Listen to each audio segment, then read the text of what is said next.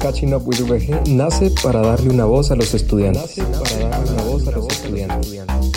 Un espacio donde nos sintamos todos como uno solo. Siendo iguales, pero diferentes. Recordando de dónde venimos y descubriendo hacia dónde vamos. Este es nuestro espacio, tu espacio.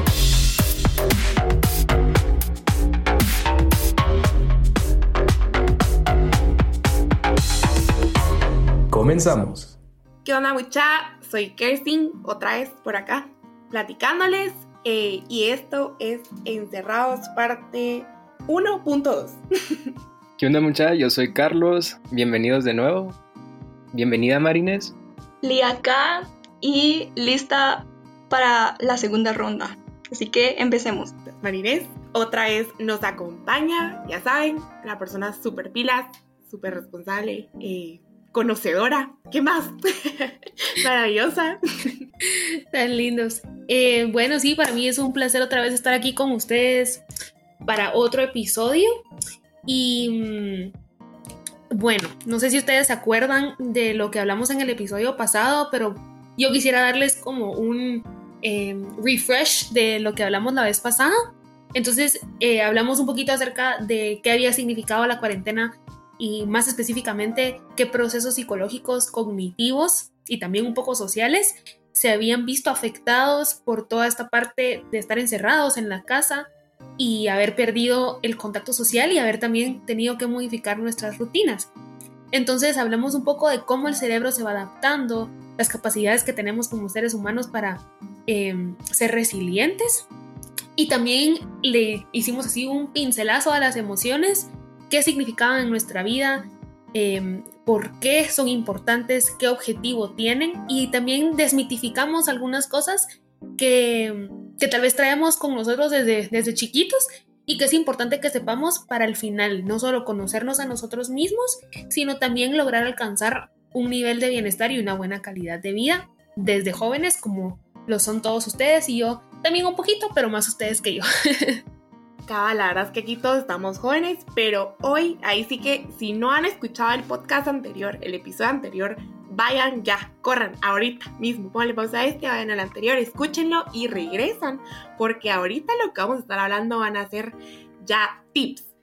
¿Cómo vamos a manejar la situación si todo vuelve a pasar desde el inicio, verdad? Ya sabrán que ahorita estamos en algunos lugares, está empezando la segunda ola, en otros lugares ya avanzó, ahorita no sé en Guatemala cómo estará en este momento, pero eh, pues ya vamos a empezar otra vez, porque sí, sí, sí o no, las medidas han sido un poquito pasadas, se han pasado de los límites, entonces puede que vuelva a pasar, puede que no vuelva a pasar, pero ¿qué vamos a hacer nosotros? ¿Cómo vamos a manejarlo?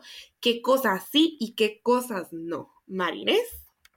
Bueno, yo la verdad es que quisiera empezar diciendo que nosotros como personas, como, como igual como seres humanos, tenemos esta capacidad de aprender desde la experiencia. Entonces, primero que nada, es sumamente importante que cada uno nos situemos en nuestra situación individual, nuestra situación personal, que va a ser subjetiva para cada uno, y decir, ok, voy a revisar qué fue lo que pasó cuando por primera vez en marzo del 2020 comencé a, estar en este proceso de, de estar encerrado en casa y de no poder salir y haber perdido esto. Porque algo bien importante es que ahorita estamos volviendo a, nuestra normalidad de antes, vamos a decirlo así. Y esto también conlleva un otro proceso de adaptación impresionante, porque ya, digamos, regresamos al tráfico, regresamos al trabajo, regresamos a, a, a todo lo que ya nos habíamos desacostumbrado a hacer.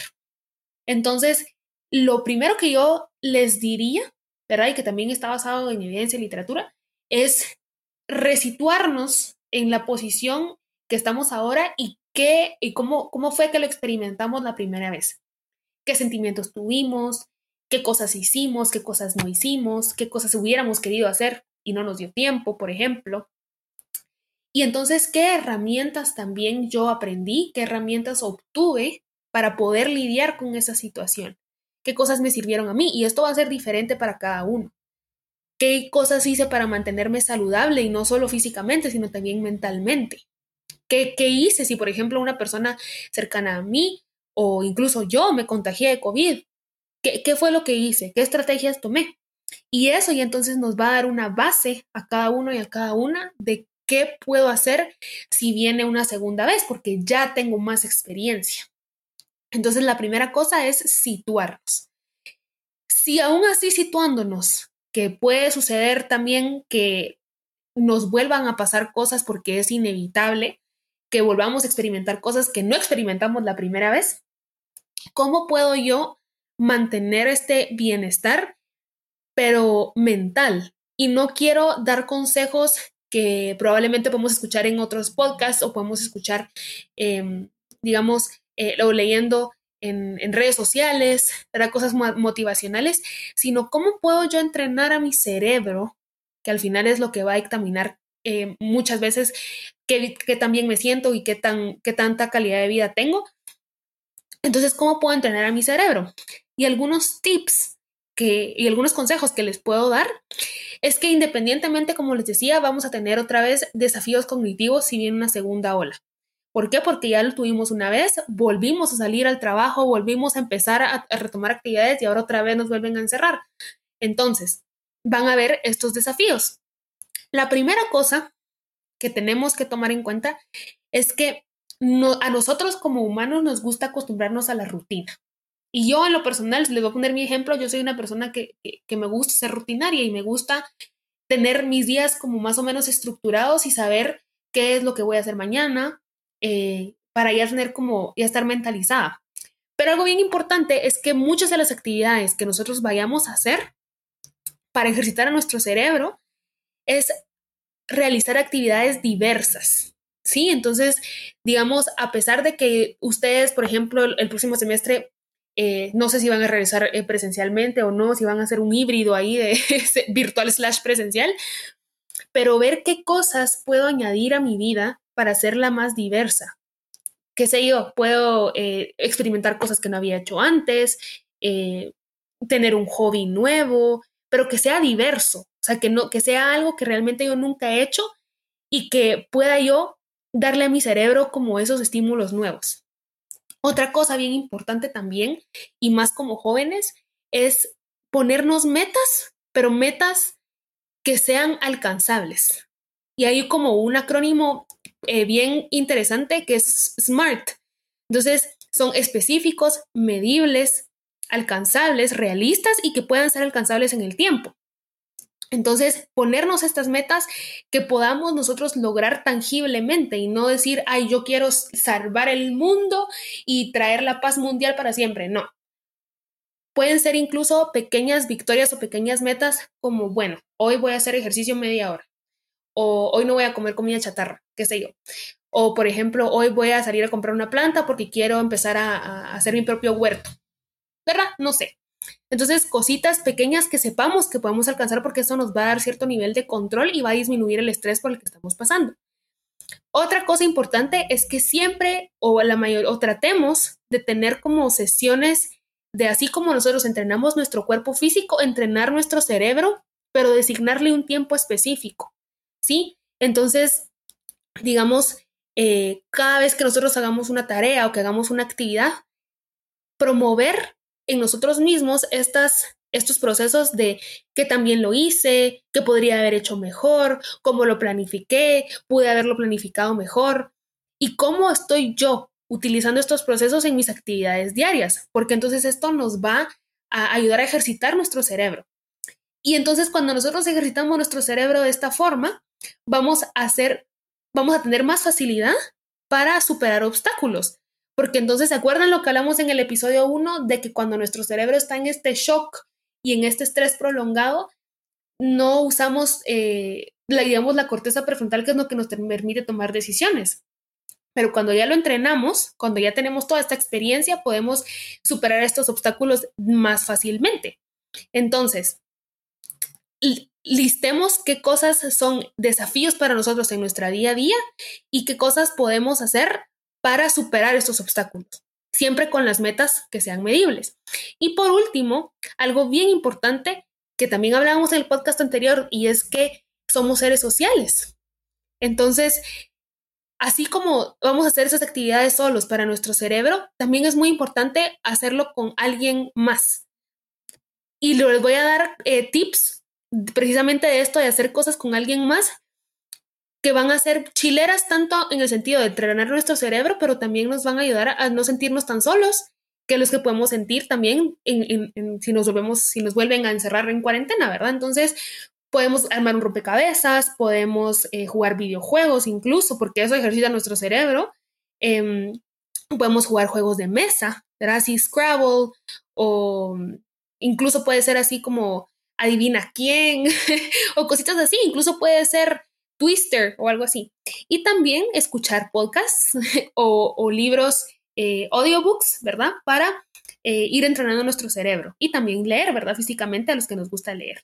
Incluso algo bien interesante que a mí me gusta mucho también es cocinar. Entonces, eh, memorizarnos las recetas para entonces también nuestro cerebro se mantenga saludable. Entonces, si se dan cuenta, estas cosas no son para lograr como eh, lo básico, así que lo, o lo que ya han dicho, ¿verdad? De ejercitarnos, comer bien, etcétera, sino cómo voy yo a ejercitar ese músculo, ese órgano, mi cerebro, para estar bien si, vuelve a pasar todo esto. Y esto creo que aplica no solo si estamos encerrados o no, sino en general. Sí, exactamente. Como dices, es muchas veces nos enfocamos en ejercitarnos físicamente, ¿verdad? Y dejamos al lado eh, nuestro cerebro, dejamos al lado nuestra salud mental, que creo es también súper importante de poder enfocarnos. Y dentro de ello podemos hablar de los factores protectores, que no sé si puedes mencionarnos qué son para qué sirven y ampliar un poquito este tema. Claro que sí. Em, voy a tratar de no ampliarme tanto tampoco, pero los factores protectores, em, nosotros como, eh, como personas integrales, nosotros tenemos, y, quiero que ustedes vayan pensando y se vayan identificando con cada una para que también sea un ejercicio para ustedes.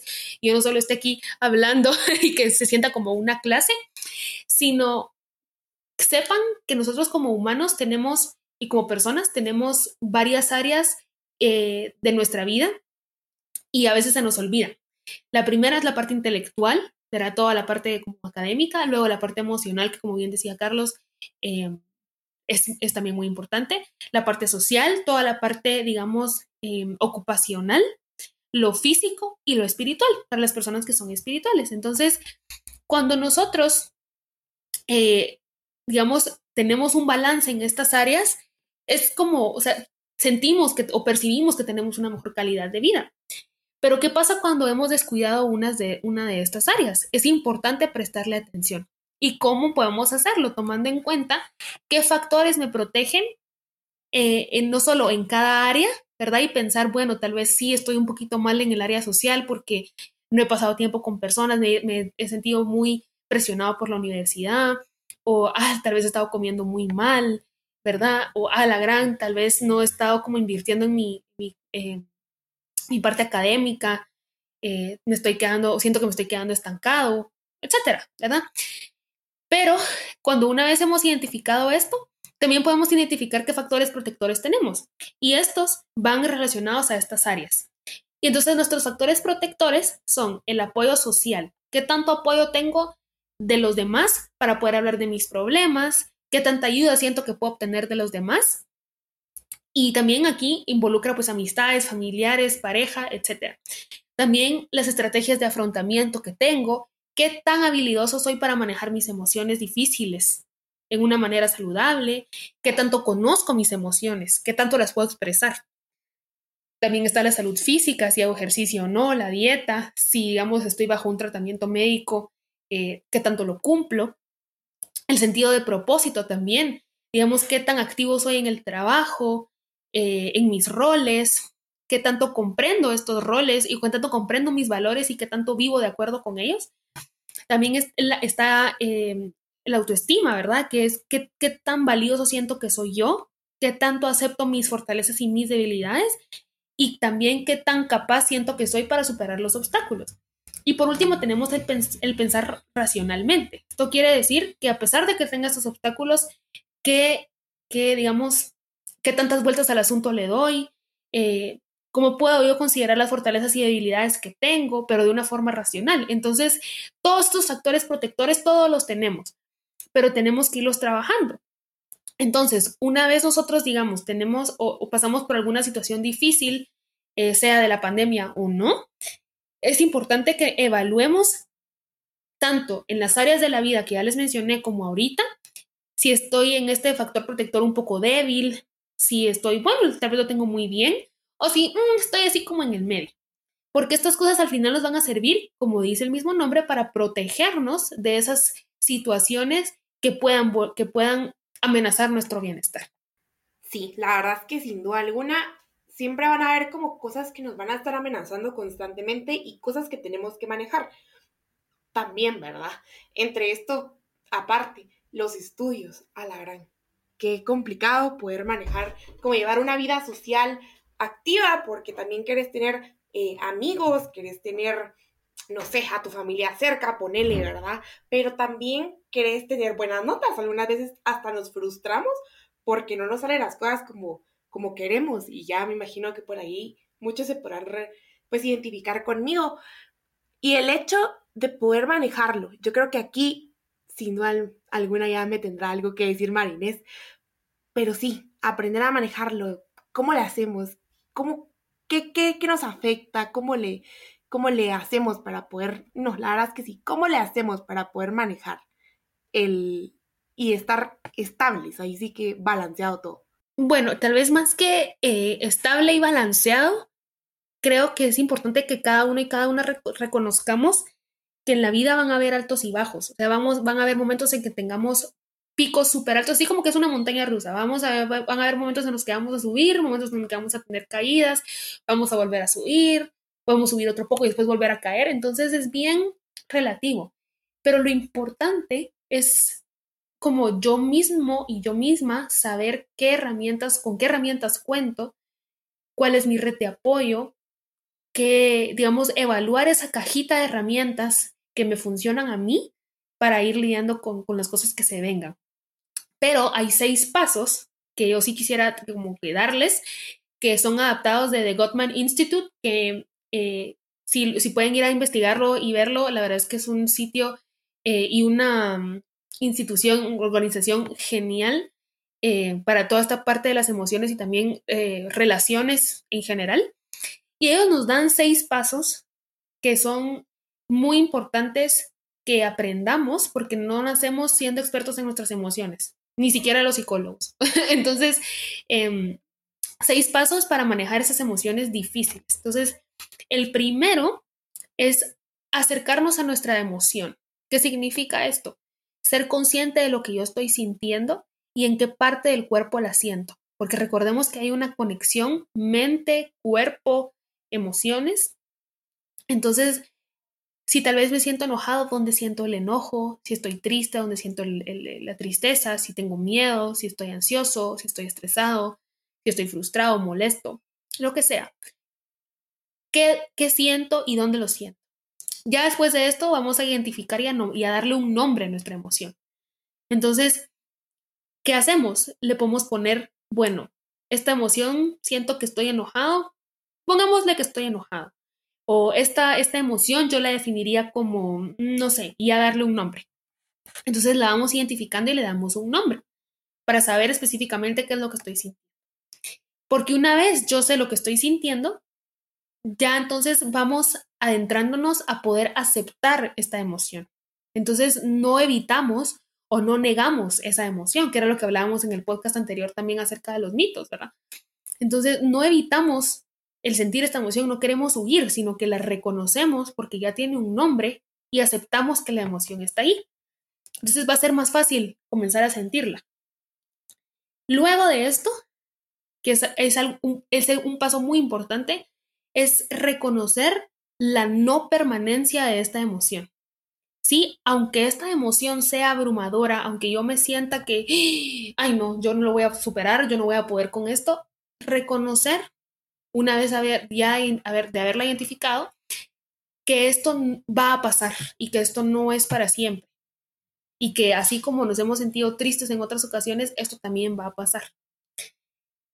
Después de esto, una vez ya lo hemos aceptado y sabemos que no va a durar para siempre, nos podemos preguntar, ¿qué originó esta emoción? ¿Por qué siento esta emoción? ¿Qué detonó esta reacción, como hablábamos también en el episodio anterior? ¿Por qué siento esto?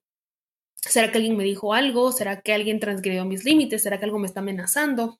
Escuché, escuché, eh, me, escucho a mí mismo y, y me pregunto, ¿verdad? Y investigo un poco de qué es lo que estará pasando, porque eso me va a ayudar a que entonces cuando me vuelva a pasar, ya entonces yo ya puedo nombrarla e identificarla más rápido. Y por último, es lograr soltar el control. El control de intentar controlar todo lo que sentimos. Porque entonces de esta forma vamos a estar más abiertos a lo que va a traer la siguiente emoción y lo que sigue y lo que viene. Entonces cuando nosotros ya sabemos que es inevitable que sintamos emociones y que no vamos a poder controlar lo que siento, porque mientras más lo controlamos, nos sentimos como, como digamos, ese globo que vamos llenando con agua y se va llenando, llenando, llenando y después vamos a explotar. Una vez soltamos esa necesidad, todo se vuelve un poquito más fácil y estas emociones se vuelven más fáciles. Entonces, eh, creo que esos son los tips que, que podría darles el día de hoy. Qué increíble. Creo que yo ya había intentado alguna vez eh, poder manejar mis emociones de esa manera, ¿sabes? Como reconocer qué es lo que siento, poder darle un nombre y luego poder eh, aprender a lidiar con eso. Creo lo que tú mencionabas, creo que me equivoqué en esa palabra, utilizar em, controlarlo, sino que lidiar, aprender a vivir con eso, porque son cosas que no podemos evitar, son cosas que no podemos, ah, ya no quiero sentir eso, ¡pum! Hay algo que me da mucha gracia, que no sé si han visto un meme, pero hay un meme que dice que, eh, sí, que, que viene una persona y le cuenta a su amiga, mira, me siento triste, y la amiga le dice, ay, no estés triste. Y sí, mágicamente ya no voy a estar triste. Realmente eso no puede pasar, pero sí, el hecho de aprender a vivir con lo que sentimos y aprender a trabajar en lo que sentimos, sí, esencial. Y cómo no, primero dándole un nombre, aceptándolo y luego ya poder manejarlo. Bueno, ya lo escucharon muchis, espero que hayan tomado nota. y También quería ahí recordarles lo que dijo Marinés, escuchar muchos podcasts ayuda, especialmente Catching Up with VG. Ya saben, receta de Marinés no tiene excusa. Sí, y, me gusta mucho lo, que decís tú, Kirstin, em, de, de cabal, o sea, el, nuestras emociones al final son parte de nosotros y si nosotros intentamos controlarlas y, queremos huir de ellas y, queremos cabal, o sea, ay, ya no te sientas triste. O sea, es como, bueno, gracias por tu consejo, ¿verdad? Porque eso es lo que nos han también como instruido, de que sentir estas cosas incómodas y desagradables está mal, ¿verdad? Entonces, me, gusta muchísimo y me gustaría que, que este podcast, pues todos nos lleváramos la importancia de, reconocer las herramientas que tenemos y también entonces dejarles ahí como la semillita de qué herramientas o qué, cómo se ve mi caja de herramientas, cómo, cómo es, qué herramientas tengo adentro. ¿Será que tengo eh, el autocuidado? Eh, tengo hobbies, tengo amistades, eh, cómo están mis factores, mis factores de, protección. Eh, esto será que tengo una buena higiene del sueño, eh, cómo es mi red de apoyo, ¿verdad? Todas esas cosas. Vayamos cada uno evaluando qué es lo que tenemos, porque entonces así nos podemos preparar mejor para cualquier situación que se venga, porque ya vamos a tener todas estas em, cosas y como esta armadura y nuestras armas de batalla para lo que se venga.